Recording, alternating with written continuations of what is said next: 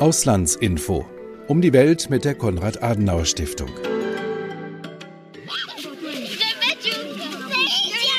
We cannot go back to where we were. We need to try to profit of the recovery in relation to the COVID to build a more sustainable and inclusive world. Wir in Deutschland leben auf der Sonnenseite und deshalb müssen wir für die Schwachen in der Welt einen noch stärkeren Einsatz bringen. Das waren UN-Generalsekretär Guterres, der sich sorgt um die Fortschritte bei der Bekämpfung der Armut in der Welt, und Entwicklungsminister Müller. Beide umreißen unser Thema. Ich bin Anne-Kathrin Mellmann. Herzlich willkommen. Es geht heute darum, wie ärmeren Ländern geholfen werden kann und welche neuen Herausforderungen damit verbunden sind. Corona ist nur eine davon. Viel mehr und darüber haben unsere Experten für die neue Ausgabe der Auslandsinformationen auch geschrieben bestehen diese Herausforderungen in einer veränderten Welt. In ihr gibt es traditionelle Geberländer wie Deutschland, aber auch neuere wie Indien oder die Türkei. Sie arbeiten auf diesem Gebiet ganz anders. Wie sie das tun und welche Schnittmengen es gibt, das ist wichtig zu wissen für neue Ansätze in der Entwicklungszusammenarbeit. So heißt auch die aktuelle Ausgabe der Auslandsinformationen. Die findet ihr auf unserer Website. Was genau dahinter steckt, das klären wir gleich mit meinem ersten Gast. Veronika Ertel ist heute bei mir. Hallo Veronika. Hallo Anne, danke für die Einladung. Veronika, du bist Referentin für Entwicklungspolitik in der Hauptabteilung der Konrad-Adenauer-Stiftung Analyse und Beratung. Das heißt, du bist eine Expertin für dieses große und sehr komplexe Thema Armut in der Welt. Und du hast für die neue Ausgabe der Auslandsinformationen einen Überblicksartikel geschrieben, in dem es um die BMZ-Reform 2030 geht. Das ist das Bundesministerium für wirtschaftliche Zusammenarbeit des BMZ, also das zuständige Ministerium für dein Leib- und Magen-Thema. Lass uns doch mal kurz auf diese Reform eingehen. Reform bedeutet ja auch immer, dass man etwas besser machen will. Wo genau will man denn äh, da ansetzen? Was soll bei der Entwicklungszusammenarbeit besser werden?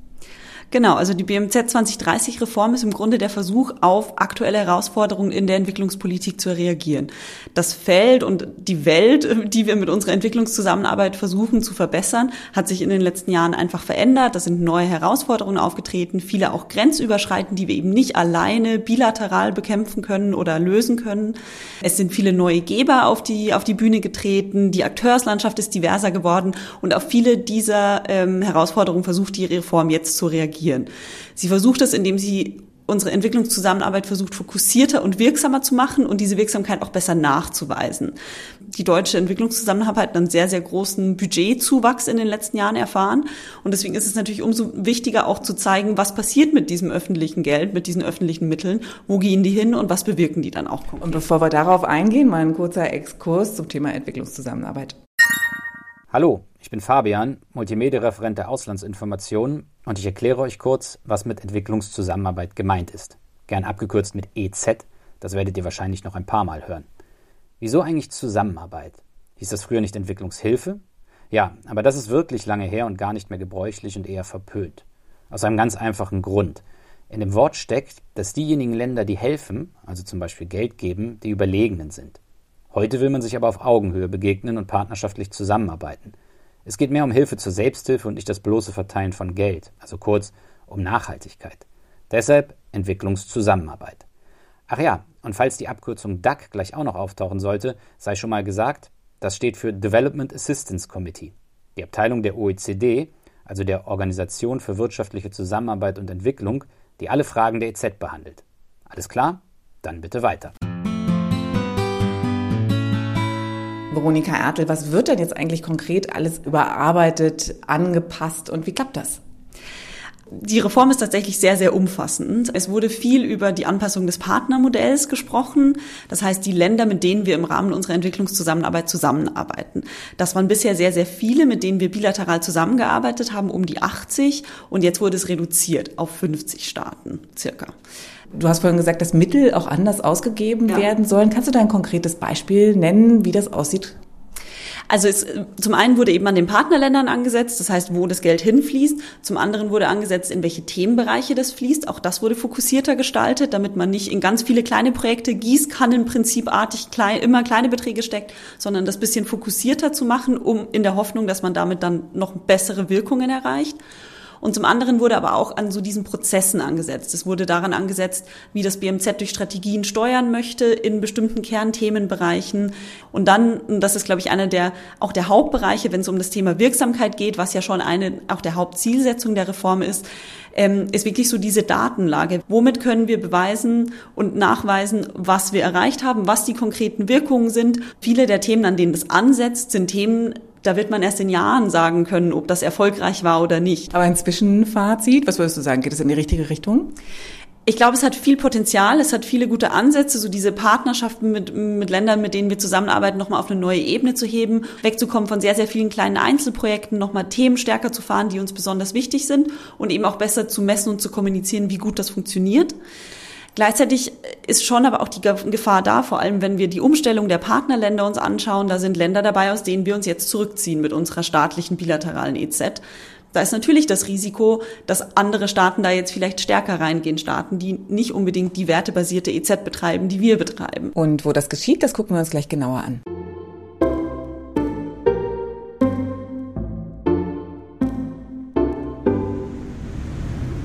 Warum Entwicklungszusammenarbeit reformiert werden musste, das hat Veronika Ertel erklärt auf dem Cover der AI, also der Auslandsinformation der neuen Ausgabe, da sieht man ein Bild, auf dem mehrere Hände sich nach den Äpfeln an einem Baum strecken. Und diese Äpfel, die tragen Symbole, weltweit bekannte Symbole, und zwar die SDGs, die Sustainable Development Goals, wie zum Beispiel Ungleichheit beseitigen. Das ist aber nur eines der vielen ehrgeizigen Nachhaltigkeitsziele der Vereinten Nationen. Mit ausgedacht hat sich dieses AI-Bild der Chefredakteur Sören Seuker. Und ihn treffe ich wegen Corona nicht im Büro, sondern an der frischen Berliner Luft. Hallo Sören. Hallo Anne, freut mich. Was haben denn die Nachhaltigkeitsziele, also die SDGs und Entwicklungszusammenarbeit miteinander zu tun? Heißt das, eine gute Entwicklungszusammenarbeit schafft auch eine größere Nachhaltigkeit? Ja, das kann man so sagen. Das Besondere an den SDGs, also an den nachhaltigen Entwicklungszielen, ist ja, dass das 17 Ziele sind, die sich die äh, Staaten 2015 im Rahmen der Vereinten Nationen gegeben haben. Und die haben sich eben alle Staaten gegeben. Das heißt nicht nur diejenigen, die wir im klassischen Sinne als Entwicklungsländer betrachten würden, sondern auch Deutschland, Frankreich, Österreich und äh, viele andere, die wir jetzt nicht als solche betrachten würden. Das heißt, das ist auch so ein bisschen Ausdruck eines Umdenkprozesses. Ja, Entwicklungszusammenarbeit ist heute etwas, das geht uns alle an. Das liegt in unser aller Interesse und Entwicklungszusammenarbeit ist eben auch eine Voraussetzung dafür, dass wir gemeinsame Probleme auf der Welt bewältigen können. Stichwort Klimawandel, Pandemieprävention, aber auch Migration und Sicherheit beispielsweise.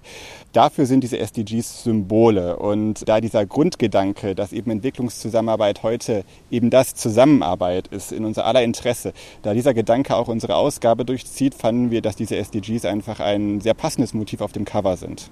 Warum jetzt eigentlich diese Ausgabe mit diesem Thema der neuen Ansätze in der Entwicklungszusammenarbeit? Warum zu diesem Zeitpunkt? Man muss sagen, dass einer der Anlässe ganz einfach war, dass zwei Institutionen, die ganz maßgeblich sind für die Entwicklungszusammenarbeit, in diesem Jahr ihren 60. Geburtstag feiern. Das ist einmal also das Deutsche äh, Bundesministerium für wirtschaftliche Zusammenarbeit und Entwicklung, das wir oft als BMZ kennen, das in diesem Jahr 60 Jahre alt wird und das ist eben auf internationaler Ebene der Entwicklungshilfeausschuss der äh, OECD. Wir haben uns einfach überlegt, Mensch, äh, sechs Jahrzehnte, die Welt, in der diese Institutionen gegründet wurden, war ja eine ganz andere. Also meine Mutter ist zur Grundschule gegangen damals beispielsweise.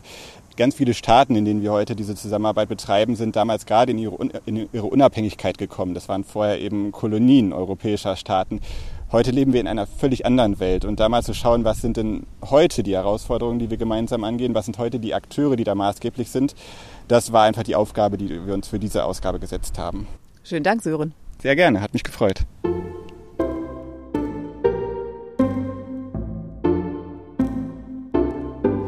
Das war AI-Chefredakteur Sören Seuker und nun zurück im klimatisierten Büro der Konrad-Adenauer-Stiftung. Da treffe ich einen unserer Referenten aus der Abteilung Europäische und internationale Zusammenarbeit.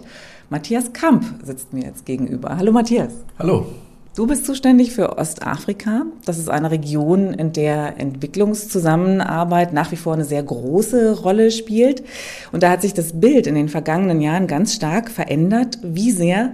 Darum geht es in deinem Artikel, den du für AI verfasst hast. Und der Titel ist Das Engagement autoritärer Geberstaaten in Afrika. Großmachtstreben und Systemexport im geopolitischen Wettstreit. Fragezeichen. Das musst du erklären autoritäre Geberstaaten. Wer ist damit gemeint? Mhm, genau, ich befasse mich in dem Artikel mit den Beispielen China, Russland, Türkei. Es gäbe sicherlich auch noch weitere, die Golfstaaten zum Beispiel sind zu nennen. Aber ich habe mir diese drei vorgenommen, weil alle drei doch auch in aktuellen globalen Debatten sehr im Fokus stehen. China sowieso, Russland auch, aus europäischer Sicht, aber auch die Türkei. Und bei allen dreien haben wir es eben mit Staaten zu tun, die autoritär regiert sind. Das, sind, das ist das eine. Und die sich aber auch äh, geopolitisch stark einbringen, entsprechend ihres Gewichtes sortieren wir gleich mal. Ich glaube, es wäre ganz gut mit China anzufangen. Die Türkei hat man da nicht so präsent. Dass China in Afrika aktiv ist, das ist schon seit vielen Jahren bekannt.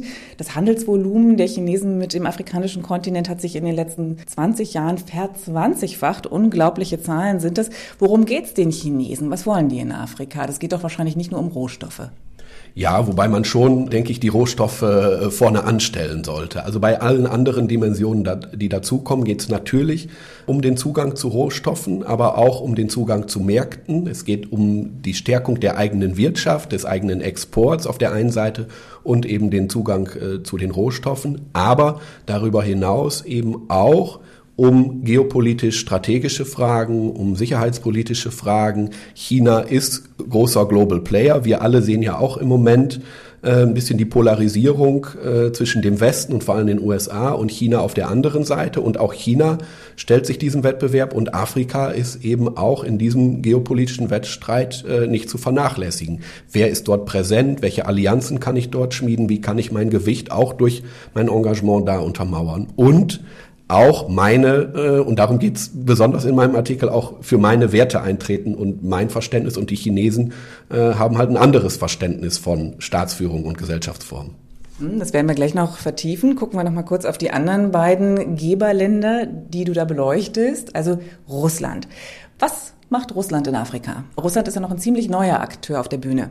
Ja, alt und neu. Also Russland hat natürlich zu Zeiten noch des Kalten Krieges viel mehr in Afrika gemacht. Wir hatten ja schon mal Zeiten, wo Afrika so auch im Fokus stand als Austragungsort geopolitischen Wettbewerbs. Da ging es darum, also wer steht wem nahe und auch die Russen waren in Afrika aktiv. Aber nach Ende des Kalten Krieges war das wesentlich weniger. Und nun ist das russische Engagement in Afrika erst in den letzten Jahren wieder stärker erwacht. Das hat sicherlich auch damit zu tun, dass Putin eine Vision eines starken äh, Russlands hat, der eben zu den großen Weltmächten zählt und auch Afrika entdeckt hat als Austragungsort dieses geopolitischen Wettstreits. Und natürlich geht es auch um, um wirtschaftliche, sicherheitspolitische Interessen ganz konkret. Und was dieses Großmachtstreben angeht, da hat er ja offensichtlich eine Gemeinsamkeit mit Erdogan. Die Türkei ist auch viel präsenter in Afrika. Ja, auch die Türkei hat unter Erdogan sich viel stärker in Richtung Afrika orientiert. Natürlich zunächst mal Golfstaaten Nordafrika, aber auch Subsahara-Afrika findet viel mehr statt und ist Teil auch einer expliziten Agenda, für die Erdogan ja auch eintritt. Also es geht nicht nur um die Stärke im Inneren, sondern eben auch das starke Auftreten nach außen in der Welt. Dann kommen wir mal zu den Gemeinsamkeiten dieser dreien. Was würdest du sagen, was ihr Auftreten in Afrika von dem Deutschlands in der Entwicklungszusammenarbeit unterscheidet? Mhm. Ja, ich würde Deutschland äh, mal generell der Gruppe der westlichen Geber zuordnen und da findet die Abgrenzung statt. Das haben alle drei gemeinsam, weil alle drei im Grunde sich als Alternative präsentieren zu den westlichen Gebern, denen man die koloniale Vergangenheit vorhält, denen man eine gewisse Bevormundung auch der Empfängerländer in Afrika vorwirft und man präsentiert sich selbst eben als Alternative, verweist auf die eigene Geschichte, China auf das eigene Entwicklungserfolgsmodell und so stellt man es zumindest in seiner eigenen Rhetorik dar. Man kommt eben ohne diese Konditionalitäten und ohne den erhobenen Zeigefinger, den man eben beim dem Westen ankreidet. Matthias, du hast ja selber zehn Jahre deines Lebens in Afrika verbracht. Was hast du da beobachtet? Wie kommt diese Haltung dieser drei Geber dort an? Fällt das auf fruchtbaren Boden? Es fällt auf fruchtbaren Boden, aber da würde ich differenzieren. Bei den politischen Eliten, bei auch teils ja selbst autoritären Machthabern in Afrika ist das Engagement äh, sehr willkommen, weil Gelder fließen, weil Projekte umgesetzt werden mit Mitteln, die zum Beispiel aus China kommen, wo weniger Fragen gestellt werden. Da steigt dann auch das Selbstbewusstsein, weil man sagt, na, wir haben im Zweifelsfall auch die Alternative aus China. Das ist das eine. Das andere ist die Bevölkerung. Der Otto Normal Afrikaner, wenn man das überhaupt so definieren kann. Aber die Bevölkerung in Afrika sieht das, glaube ich, etwas anders. Äh, und das kriegt man auch mit. Also der Ruf der Chinesen in vielen afrikanischen Ländern ist nicht der beste. viele Menschen in Afrika wünschen sich bessere Verhältnisse. Und nicht nur mit Blick auf, auf Armut und wirtschaftliche Entwicklung, sondern eben auch mit äh, Blick auf freie Entfaltung, auf freie Meinungsäußerung, auf demokratische Beteiligung. Und da ist das westliche Modell nicht nur als Entwicklungsmodell, sondern auch als Gesellschaftsmodell nach wie vor das, das Vorbild, auf das man schaut und was man sich auch wünscht. Kann man denn so weit gehen, zu sagen, dass diese drei Geber, die du beschrieben hast, also China, Russland und die Türkei, es vielleicht auch ganz gezielt darauf abgesehen haben, Autokratieförderung zu betreiben in Afrika? Ja, Sie würden es natürlich nicht so nennen. Unsere westlichen Geber schreiben sich das ja auf die Fahne. Wir machen ja explizit im Rahmen unserer Entwicklungszusammenarbeit, betreiben wir Demokratieförderung. Äh, die Chinesen, Russen, Türken würden sich nicht hinstellen und sagen, wir machen Autokratieförderung. Aber wenn man genauer hinschaut, sieht man eben schon auch gewisse Mechanismen, wo es ganz konkret auch darum geht, nicht nur wirtschaftlich eine Alternative darzustellen, sondern im Grunde auch ein bisschen das eigene Verständnis von, von Staats- und Gesellschaftsformen mitzubringen und eben auch Gleichgesinnte äh, zu gewinnen, wenn es auch darum geht, aktuell so um den globalen Wettstreit äh, der verschiedenen äh, Modelle. Und äh, da überwiegt eben die, das illiberale Modell und da tritt man auch aktiv für ein. Da ist also wirklich eine Konkurrenzsituation entstanden. Was würdest du sagen, wie Deutschland da am besten jetzt mit umgehen soll, um sich davon abzugrenzen? Ich glaube, dass wir viel mehr auf uns schauen müssen, als mit dem Finger auf die anderen zu zeigen, sondern wir müssen schauen, wie können wir dafür sorgen, dass unser Angebot attraktiver erscheint, auch im Vergleich zu diesen Alternativen, dass wir mit unserem Engagement positiv wahrgenommen werden, dass wir mit unserem Engagement auch, auch deutlich machen, wo, wo der Mehrwert steckt. Ich glaube, da könnte man im wirtschaftlichen Bereich noch viel mehr machen, auch was zum Beispiel privatwirtschaftliches Engagement aus Deutschland und Europa betrifft, auf der einen Seite und auf der anderen Seite auch eine klare Position, die wir auch sehr konsequent und kohärent vertreten. Wir sprechen von Demokratieförderung und haben immer diese Werte im Gepäck. Wenn man genauer hinschaut, haben wir natürlich auch immer mal wieder Fälle, wo wir dann doch nicht ganz so konsequent auftreten. Und ich glaube, das ist nicht unbedingt zuträglich. Ganz herzlichen Dank. Dankeschön. Und das war Auslandsinfo, ein Podcast der Konrad-Adenauer-Stiftung. Von und mit Veronika Ertel, Fabian Wagener, Sören Seuker, Matthias Kamp und mir. Anne-Kathrin Mellmann. Wenn ihr neugierig geworden seid auf die AI-Ausgabe zum Thema Entwicklungszusammenarbeit, dann geht auf auslandsinformationen.de. Danke fürs Zuhören und bis zum nächsten Mal.